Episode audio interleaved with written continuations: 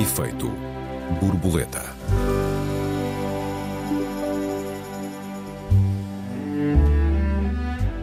Também se lhe dá o nome de jeitinho e os brasileiros chamam pistolão. A cunha tem nome em virtualmente todos os países e línguas, mas será tão popular em todo o lado como aqui. Bem-vindos a mais um Efeito Borboleta. Eu sou o Joel Neto. Eu sou a Raquel Varela, bem-vindos. Olá Raquel, desde já um bom Natal para ti, para a tua família. E um bom Natal para ti, que teu bebê este ano vai bater palmas já, não é? é verdade, é uma época especial. Diz-me uma coisa, Raquel. Qual foi a última vez que meteste uma cunha por alguém e qual foi a última vez que beneficiaste de uma cunha metida por alguém? Não sei se posso dizer publicamente, sabes que eu acho que a conspiração é um grande verbo. Conspirar. Conspirar é um grande verbo. Eu acho que é preciso, evidentemente, que nós, eh, enfim, não, não podemos deixar de acompanhar o caso que começou com uma alegada denúncia de cunha que teria sido colocada por Marcelo Rebelo de Sousa. Enfim, ele acabou por confirmar que recebeu um e-mail do Dr. Nuno, seu filho, e isso acabou por expultar uma, esta conversa. A mim, eu, eu, gostava talvez de começar por dizer o seguinte: eu acho que numa sociedade saudável, justa, ninguém precisa de meter cunhas, não é? Dar um uhum. jeitinho. Uhum. Porque se nós precisamos de ir a um médico, temos um médico. Se nós precisamos de ser bem atendidos num serviço público, somos. Se nós precisamos de um bom professor, temos.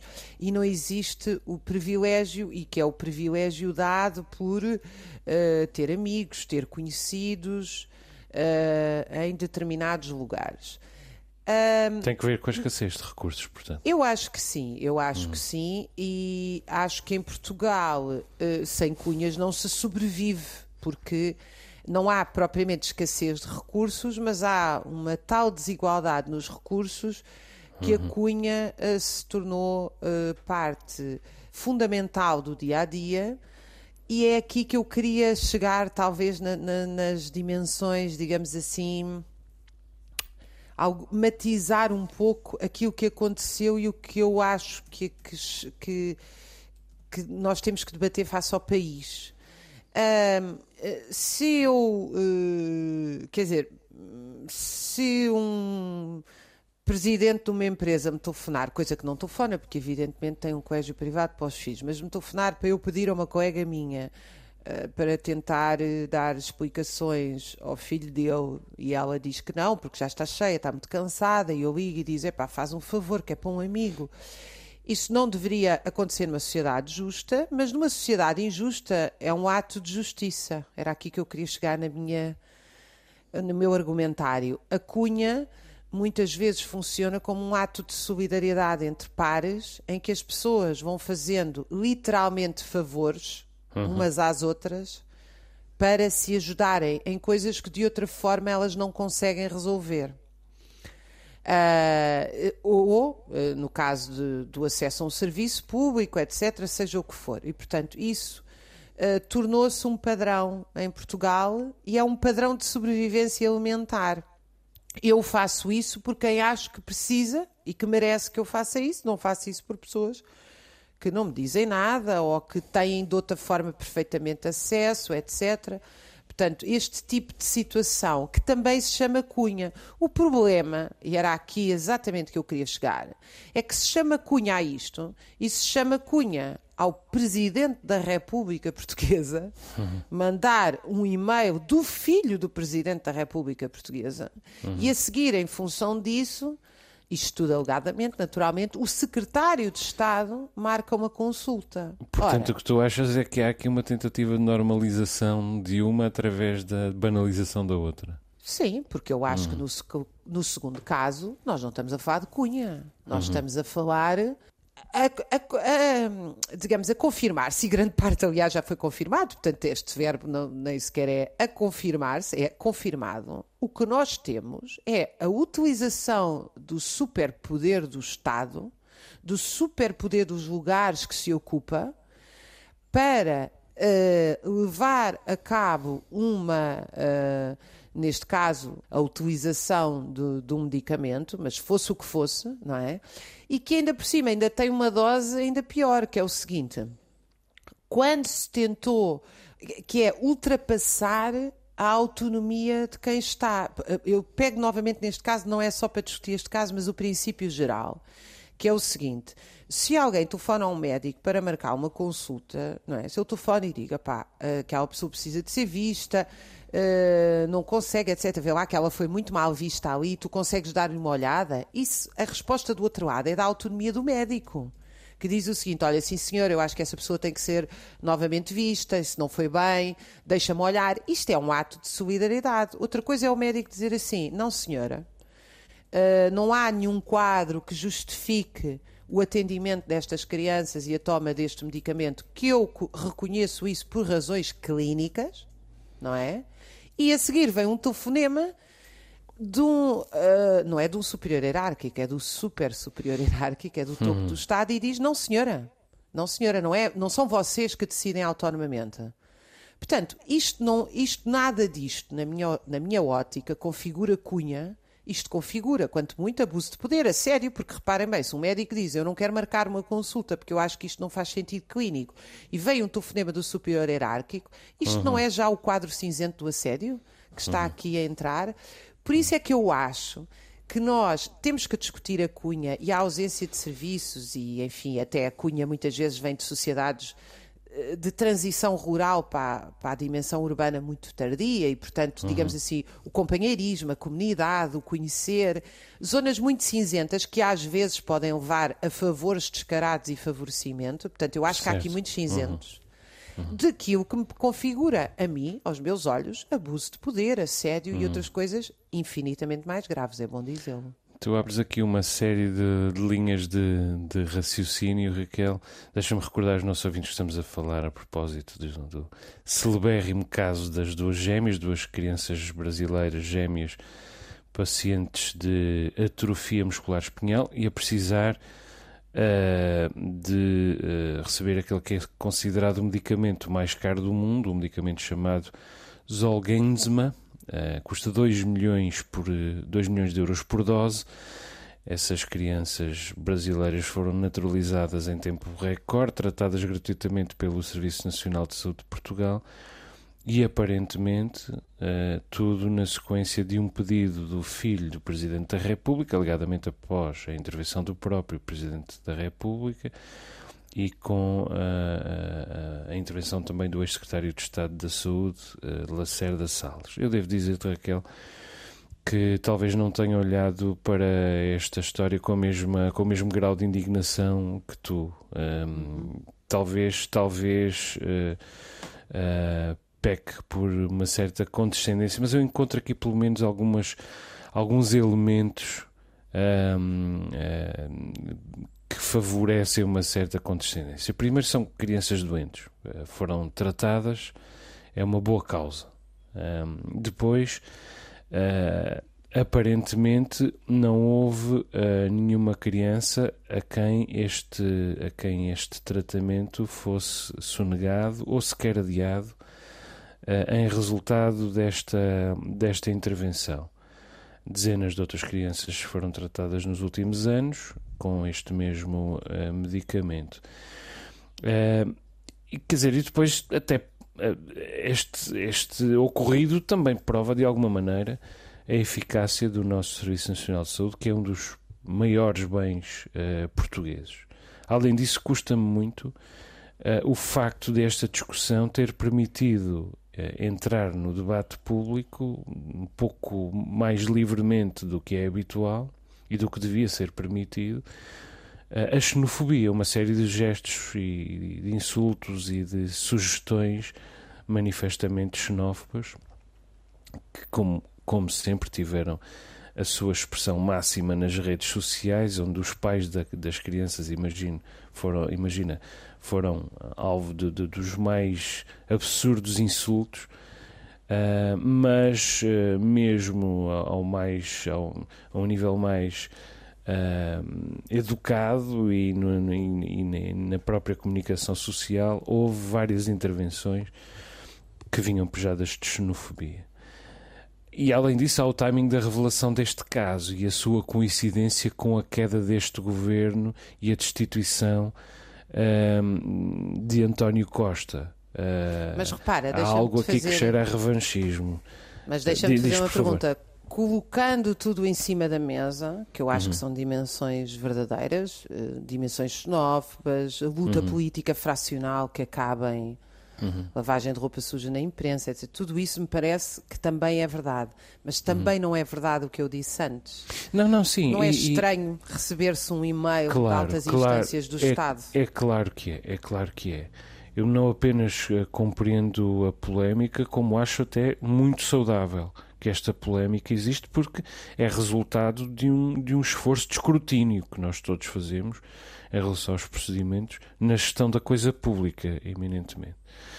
Um, além disso, há muitos portugueses que esperam anos e anos por tratamentos, por cirurgias, etc, etc, e, e, e, não conseguem resolver o problema. E aqui houve pelo menos uma tentativa de cunha, uh, ainda que tudo tenha ficado subentendido, o nome das pessoas envolvidas favoreceu comprovadamente uh, o resulta, o, o, a eficácia e a velocidade uh, do tratamento e, portanto, uh, acho fundamental que nós discutamos, discutamos isto. É preciso dizer que a cunha não é uma coisa muito portuguesa, ou pelo menos exclusivamente portuguesa, como nós gostamos de dizer. Quer dizer, o nepotismo existe em todos os países e, inclusive, termos para a palavra cunha existem, para o conceito de cunha existem em virtualmente todos os países. Eu fiz um, um pequeno inquérito entre os meus amigos que vivem fora de, de Portugal. No Brasil já se sabe que, que se diz pistolão em parte do Brasil, porque noutras partes do Brasil usam-se expressões como peixada, calção ou uh, QI, de quem indicou. E é uh, muito Espanha... significativo Joel, que a mãe, quando dá uma entrevista, uhum. uh, enfim, eu conheço, a realidade, é? eu conheço a realidade brasileira muito bem. Uhum. Uh, é impossível não olhar e ver aquele comportamento, uh, enfim, bastante descrito na sociologia brasileira da classe média que vive uhum. à parte da realidade. De, Portanto, a noção de serviço público no Brasil, a noção de bem público, a noção de uh, igualdade é infinitamente mais frágil do que em Portugal. E, portanto, hum. a naturalidade com que ela confessa que sim, senhora, teve favores, porque isso no Brasil é, é considerado um privilégio. É porque hum. eu sou amigo de não sei quem. É porque eu. É, é, é dizer, aqui também. Aqui não é também. dizer que a pessoa passou à frente de alguém. É dizer sim, que a pessoa sim. é tão privilegiada que tem friends in high places. Mas aqui também é considerado um privilégio. Eh, há, no entanto, uma maior auto, uma autocensura eh, maior nesse. No momento da gabarulice, digamos assim. Mas noutros países, como eu te dizia, existem termos para isto. Quer dizer, em Espanha chama-se enchufe, de tomada. Em França, ah, é? uh, piston, no sentido de pistão de um automóvel, de ímbolo. Nos Estados Unidos, uh, pull a few strings, pull a string or two. Também se usa a expressão back scratching. Na Alemanha, chama-se vitamina B, vitamina B, de Basihung, de Basihung é relação, relacionamento. E já agora, aqui nos Açores, diz-se padrinho. Uh, há, há, outras variações noutros, noutros países. Nós estamos mesmo a terminar uh, a nossa primeira parte. Deixa-me interromper aqui o nosso uh, debate. Já regressamos. Vamos fazer um curto intervalo. Até já. Até já. Efeito borboleta.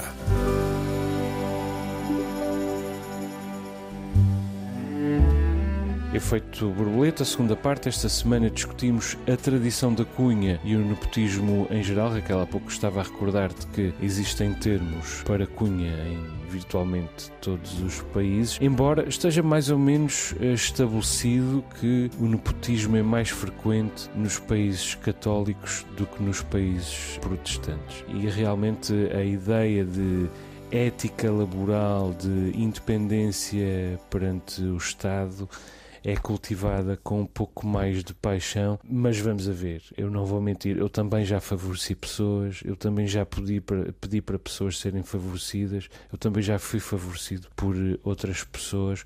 Quer dizer, eu tenho quase 50 anos, eu seria uma de duas coisas se isso nunca tivesse acontecido. ou mentiroso, ou então não teria vivido, porque, como tu disseste e bem no início deste programa, uh, realmente é inescapável ter alguma espécie de participação neste universo. Uh, Mas estás a ver a minha. Espero que nunca em coisas importantes, espero eu. Claro.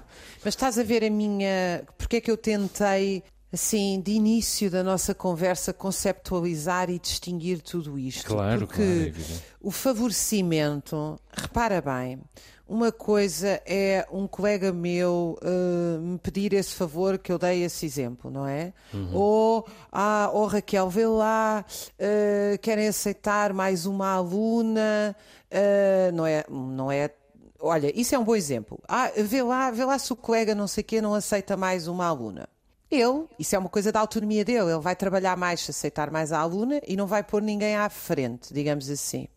Uhum. Mas se, se eu vou uh, à direção de uma faculdade e digo, olha, uh, põe, põe aí para trás uh, o aluno não sei o quê e passe este à frente, nós não podemos chamar a mesma coisa a estas duas atitudes. Porque uhum. numa atitude há aqui uma coisa das pessoas se ajudarem umas às outras e uh, com custo até de quem aceita, não é? Quando um uhum. médico diz, sim senhor, eu vejo mais aquele doente, ele não tirou outro doente da lista.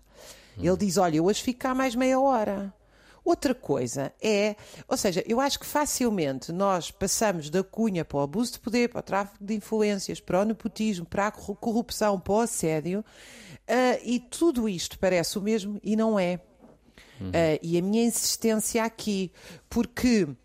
E também a minha insistência no conteúdo uh, de classe, digamos assim. Uh, uh, há dimensões de favorecimento que são para entreajudar pessoas em situações de dificuldade. Quando aquilo que se verifica neste caso, e é bom dizê-lo em boa parte dos casos, é justamente uhum. o contrário. É para, ajudar, uhum. é para facilitar a vida às pessoas que já estão muito favorecidas. Com, e... Confortáveis, não é? Há um artigo uh, recente de, de, de, Eduardo Barroso no, no Diário de Notícias sobre isto e que vem confirmar aquilo que tu dizes. Eduardo Barroso, uh, sobrinho de Mário Soares e de Maria Barroso, na verdade, ex-diretor do Serviço de Cirurgia e Transplantação do, do Hospital Corri Cabral. Muitos portugueses conhecem como comentador de futebol uh, em defesa do, do Sporting. Aliás, é uma paixão que, que partilhamos. Mas diz ele que, enquanto diretor do Serviço de Transplantação do Corri Cabral, foi alvo de pedidos de vindo do, de todos os tipos de pessoas, colegas, amigos, políticos, jornalistas, escritores. Uh, diz que pedidos para tudo, para os receber mais cedo nas consultas, operar, transplantar mais depressa, alguns deles com contrapartidas, diz ele, uh, algumas, devo dizer, bem significativas, até tentaram corrompê-lo, uh, diz ele que nunca se deixou corromper, mas depois estabelece uma dicotomia curiosa, que é quando a sua tia Juguinha Juginha, perdão, Maria Barroso, um, recebia em Belém pedidos desesperados, nomeadamente, por exemplo, de pessoas da Fuseta, de onde ela era originária, tal como a mãe de, Maria, de, de Eduardo Barroso. Uh, pedia-lhe, meu querido, tens no, no teu hospital internado uma senhora muito humilde da Fuseta, vê se a podes ajudar e tratar rapidamente. Os filhos estão muito aflitos. Ele diz que nunca favoreceu estas, estas pessoas. Foi vê-las e tal, mas nunca o, esses apelo, apelos sinceros e desinteressados me fizeram alterar planos já traçados e definidos. Mas depois diz que o fez e, inclusive, escreve sobre isso com algum orgulho quando se tratou, por exemplo, de tratar as mulheres dos seus chefes nos diferentes serviços onde esteve. Operei, por exemplo, no SNS, as mulheres dos meus chefes em situações graves. Obviamente atendi-as fora das consultas normais, não as coloquei em lista de espera, arranjei-lhes os melhores quartos e até autorizei os maridos a visitá-las a qualquer hora. Nenhum dos meus queridos chefes, já reformados nessa altura, me pediu qualquer tratamento de favor. A iniciativa partiu de mim e acho que me limitei a demonstrar-lhes a demonstrar a minha amizade, consideração, respeito e gratidão. Isto da mesma pessoa que no mesmo texto diz que se alguém prescrever um medicamento com alguma espécie de irregularidade, merece ser expulso da ordem dos médicos.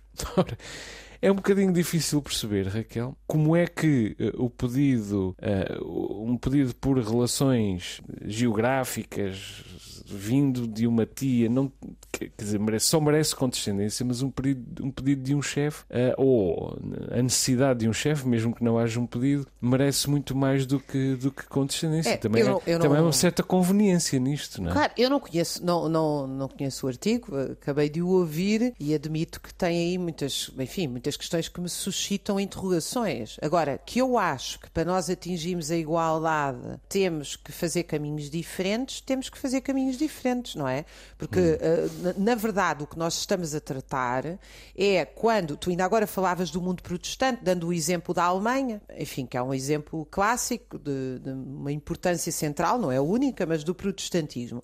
A Alemanha é um país onde eu vivi e não nunca ouvi nem de perto nem de longe a necessidade de, do jeitinho ou da cunha ou da solidariedade, chamemos-lhe o que quisermos portuguesa, para ter acesso a serviços, mas onde a relação umbilical entre as grandes empresas e o Estado uh, leva a barracas como a, a, que se passou na Volkswagen, uh, em relação àquela, enfim, à aldrabice que faziam com os catalisadores, se não me falha a memória. Isto para dizer o seguinte: o facto dos países serem protestantes não invalida uh, o, o, que faz é, eu diria, mais eficaz. Ou seja, é como se o sistema de favorecimento entre o Estado e a população fosse cunhado ao mais alto nível empresarial e não jogasse um papel popular. Porquê é que eu estou a dizer isto? Porque Portugal, como eu acentuei ainda agora, com uma transição rural tardia, sendo um país muito pequeno, toda a gente conhece toda a gente. E isso também favorece muito esta, é, esta ideia da cunha a nível nacional. As pessoas de facto conhecem-se, eh, o país é muito pequeno, as elites então são absolutamente diminutas, não é? Eu lembro-me que a seguir ao 25 de Abril nós tínhamos uh, 30% de uh, licenciados.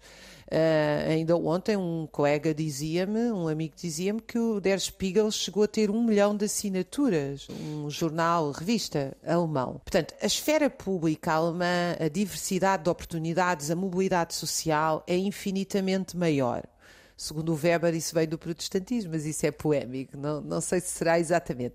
A verdade é que em Portugal nós temos um, uma confluência sociológica que uh, potencia isto tudo. As pessoas todas se conhecem, as elites são diminutas, os serviços não funcionam. E há uma grande desigualdade e há uma grande desigualdade. E, hum. portanto, quem não mete cunhas ou pede cunhas não sobrevive no país ou aquilo que acontece hoje. Nós vimos hoje, ainda hoje, enfim, na, na data que nós estamos a gravar, deu uma notícia que me deixou devastada, embora eu hoje conheça, mas ouvi-la dói-me sempre, que é saber que há crianças em Portugal que os pais não compram os medicamentos porque não têm dinheiro. Uhum. Estas, há, há uma parte do país, de facto, que não mete cunhas nem recebe cunhas.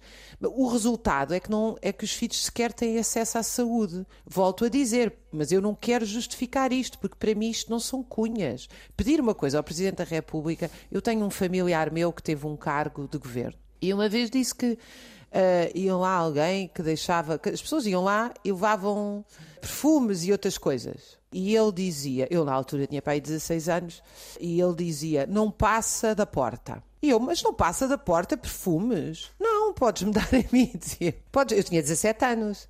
Uhum. E foi uma grande lição na altura dizer: não passa da porta. Uhum. E não, uh, percebes a diferença? A diferença é que esta pessoa tem um cargo de poder. Uhum. A partir do momento em que se tem um cargo de poder, eu não posso atuar como se eu não tivesse um cargo de poder. É Mas esse é o meu argumento. Toda a gente que está em posição, em posição de, de, fazer viver uma cunha tem um cargo de poder. Alguma espécie de poder, Raquel. E esse é, não, mas é, é um mas eu, Repara, é, mas o poder que eu estou a dizer não é o mesmo. Ou seja, nós estamos a falar de um não poder é delegado, eleito, governativo. Claro, sim. Não é a é, capacidade é, de decidir se eu se eu, se eu vou dar uma, a... ver uma consulta extra ou não. E além disso, nem sempre está em jogo a esfera pública, às vezes está em jogo apenas o, o direito uh, privado. Exatamente. Mas quer dizer, vamos a ver, a cunha metida pelos pobres não é, não é cunha, é servilismo. É, ela responde a uma urgência de privilégio, a uma sensação de ajuste de contas como uma injustiça original, é uma necessidade de atalhar, mas não se faz a troco de nada há sempre um pagamento, nem que seja um serviço qualquer, nem que seja estar disponível para um dia que for preciso a parar a relva ou lavar o carro a alguém. Um amigo, Roberto da La Santa, que não sei se tu conheces, mandou-me um, um ensaio um, do crítico Roberto Schwartz sobre, um, a pretexto da, da obra de Machado de Assis, é chamado Ao Vencedor as Batatas, um texto sobre, sobre a Cunha, e que mostra o exemplo brasileiro, que tu já falaste um pouco, mas as origens desse, desse exemplo vem do Brasil uh, escravagista, uma sociedade feita de latifúndios, uma profunda desigualdade, o único homem livre é o latifundiário e que pratica o favor ou troca favores como um exercício de supremacia, mas sobretudo um, como um, um exercício de reconhecimento entre pares. No fundo, o favor, isto é citação, assegura às duas partes que nenhuma delas é escrava. E isto acaba por revelar-se essencial para, para a, a coesão uh, social o Brasil escravagista é um país recente, enorme, independente há pouco tempo, independente ainda por cima, em nome de ideias liberais europeias, sem uh, qualquer espécie de possibilidade de aplicação na prática, no, naquele território imenso e despovoado, e o favor torna-se a mediação universal, uma moeda oficial, mas a cunha é uma maneira de tentar entrar nesse, nesse círculo. E, portanto, está sempre em jogo uh, alguma espécie de elitismo, alguma espécie de poder, nem que seja o poder de aceitar nesse círculo ou não a outra pessoa. E que pode. E isso pode ser um desejo absolutamente encarniçado, pertencer ali. E é muito frequentemente um desejo encarniçado pertencer a um determinado uh, círculo, Raquel. Tu ainda agora falaste, eh, o Robert Schwartz é realmente um, enfim, um intelectual absolutamente maravilhoso. E ainda agora nós estávamos a falar de Portugal ser um país pequenino e agora tu, citando o Schwartz, falaste de um país grande. Ou hum. seja, realmente as relações políticas, a geografia aqui parece não ter exato, não ser um papel qualitativo, não é? Porque uhum mais a fragilidade dos serviços e das estruturas políticas, etc.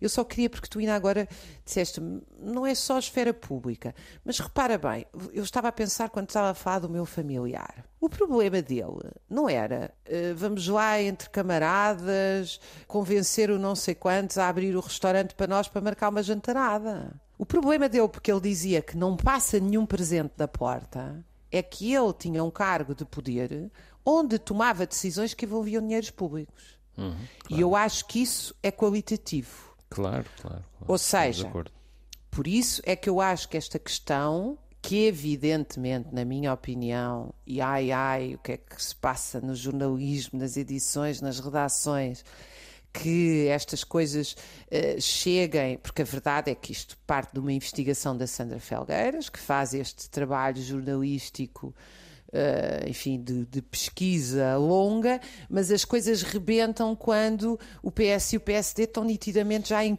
campanha eleitoral. Isso uhum. tudo é verdade. Agora, também é verdade que nós estamos aqui a lidar com um assunto que eu acho que, enfim, boas agências de comunicação por trás de todos claro, e a puseram a circular. Claro, a questão não.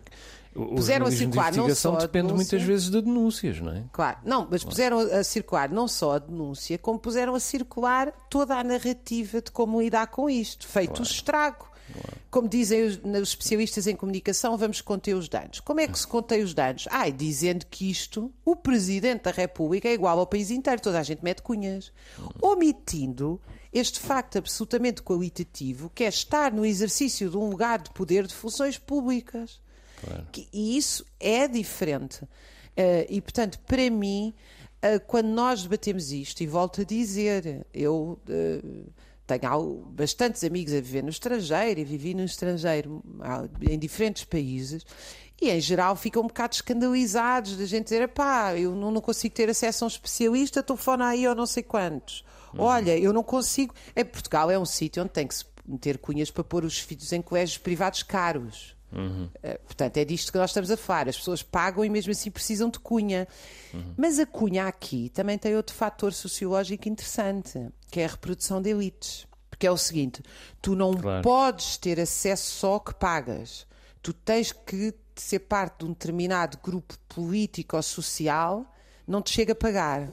E aí há uma espécie de reprodução de elites. Uhum. Para o meu colégio não vem só quem paga, vem. Ali- Ah, É um projeto político de reprodução de elites, estás a ver o que eu Aliás, quero dizer? sim, claro, sim. Aliás, os liberais usam muito o argumento de que a Cunha, e usaram muito ao longo das últimas semanas, o argumento de que a Cunha é inimiga da meritocracia. Os liberais, elites por, por excelência, eh, entendem que a Cunha é o supremo obstáculo da, da meritocracia. E, na verdade, não é a Cunha o supremo obstáculo da meritocracia, é a desigualdade em geral. E é o facto da desigualdade vir, vir desde o berço e, portanto, simplesmente não, não poder existir meritocracia. Ser apenas um, eh, um ideal, porque as pessoas não partem eh, em igualdade na vida, seja para o que for, e muito menos chegam em igualdade a uma candidatura, seja o que for. Portanto, ao que for, portanto, a ideia de meritocracia é uma utopia e eh, a Cunha, entendida enquanto inimiga da meritocracia, é mais um ator para esse jogo de promoção, despromoção de elites e de manutenção das elites. Esse também é um bom tema para nós conversarmos um dia destes, a meritocracia. O que é isso da meritocracia? Ela existe ou não?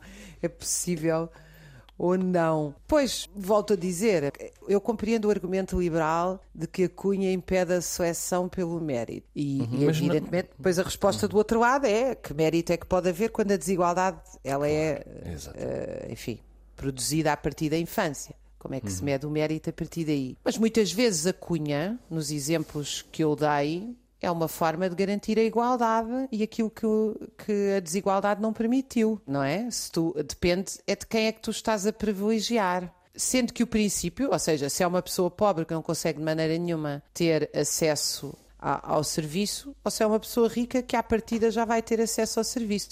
E é muito curioso que, no caso do Eduardo Barroso, que tu acabaste de citar, faz uma espécie de confissão pública, volto a dizer, não li o artigo, não é? Sim, sim, exatamente. Mas é. Não, não, mas é, mas é exatamente o que se passa. Ele diz é que não favoreceu de- os pobres, mas favoreceu Não, eu selecionei os. Sim, exatamente. Eu Selecionei os chefes, os, não- os amigos do meu chefe. não os pobres da fuseta. Não? é? O que diz há, muito. há- O que diz muito. há outros, há outros fenómenos tangentes eh, e que são também eminentemente elitistas. O fenómeno do tacho, que tem, que tem uma certa tangência ao fenómeno da cunha, e a obtenção de, um, de, de- de lugares de, de lugares de, de- de privilégio, pro- lugares profissionais, de privilégio Mas estás a ver, nós aí trabalho. Uhum. já estamos a entrar num campo. Eu acho que aí nós não estamos a falar de cunha. Tu achas passa que em Portugal o tacho é o primo mau, não é? Eu acho que aí, quer dizer, É- nós é- aí já é estamos má. a entrar, inclusive é numa configuração que tem uma dimensão de crime. Quando nós, em concursos públicos, Sim, claro. Eh, mas aí nós temos todo um sistema que o favorece e promove. Sim, sim. não é? Nós como- não temos concursos públicos de portas abertas. Os concursos públicos são leitura de documentação com júri à porta Uhum. fechada. Não é público. Ou seja, o concurso público não é público. Mas E concordamos nós que é estamos- primo ou não? Eu acho que eh, é, é um primo muito afastado. Porque... Eu acho que é um primo filho de irmãos, se queres que te. Achas? Ah, Eu acho que aí nós estamos Tá. a falar de situações de uma injustiça tremenda, porque aí Pois, significa realmente pôr alguém à frente de alguém de forma injusta, não significa pôr mais um. Quer Sim, dizer, é completamente diferente se eu digo eu vou atender mais um fora do meu horário de trabalho. Uhum. Coisa que o Eduardo Barroso também disse no, no, no artigo dele. Uhum. Ele diz: Sim, senhor, eu atendi, mas não no meu horário de trabalho a, dizer: olha, eu vou eh, não vou aceitar este concurso, e estamos a falar de atribuir um trabalho, um emprego, e vou pôr à frente o outro, porque faz parte do meu grupo, faz parte da minha eh, seita, faz É parte da minha região, faz parte do meu. É, quer dizer, E e ainda há, se me permites, Raquel, estamos mesmo a terminar o fenómeno do lobby, não é? Que todos os partidos na Assembleia da República, à exceção do PCP, agora querem regulamentar.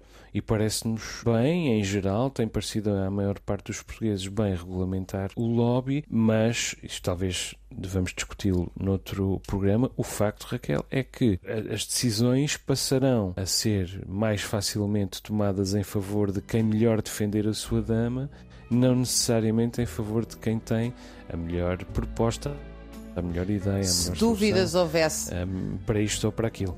Se dúvidas houvesse sobre a decadência, é quando é que o país, face aos escândalos de corrupção que levam à queda de um governo, propõe legalizar a corrupção e chamar-lhe lobby. É absolutamente fantástico. Oh, é mais um bom debate para termos um dia destes, Raquel. Deixa-me só recordar que os nossos ouvintes têm à sua disposição o endereço de e-mail efeitoborboleta.rtp.pt Perguntas, perplexidades, protestos, sugestões são todos bem-vindos. Muito obrigado pelas muitas mensagens que os ouvintes continuam a enviar-nos e enviaram ao longo de todo o ano. O Efeito Borboleta volta para a semana. Um abraço aos ouvintes. Um beijinho, Raquel. A todos, a continuação de um bom Natal. Um beijinho, até para a semana e um Feliz Natal a todos.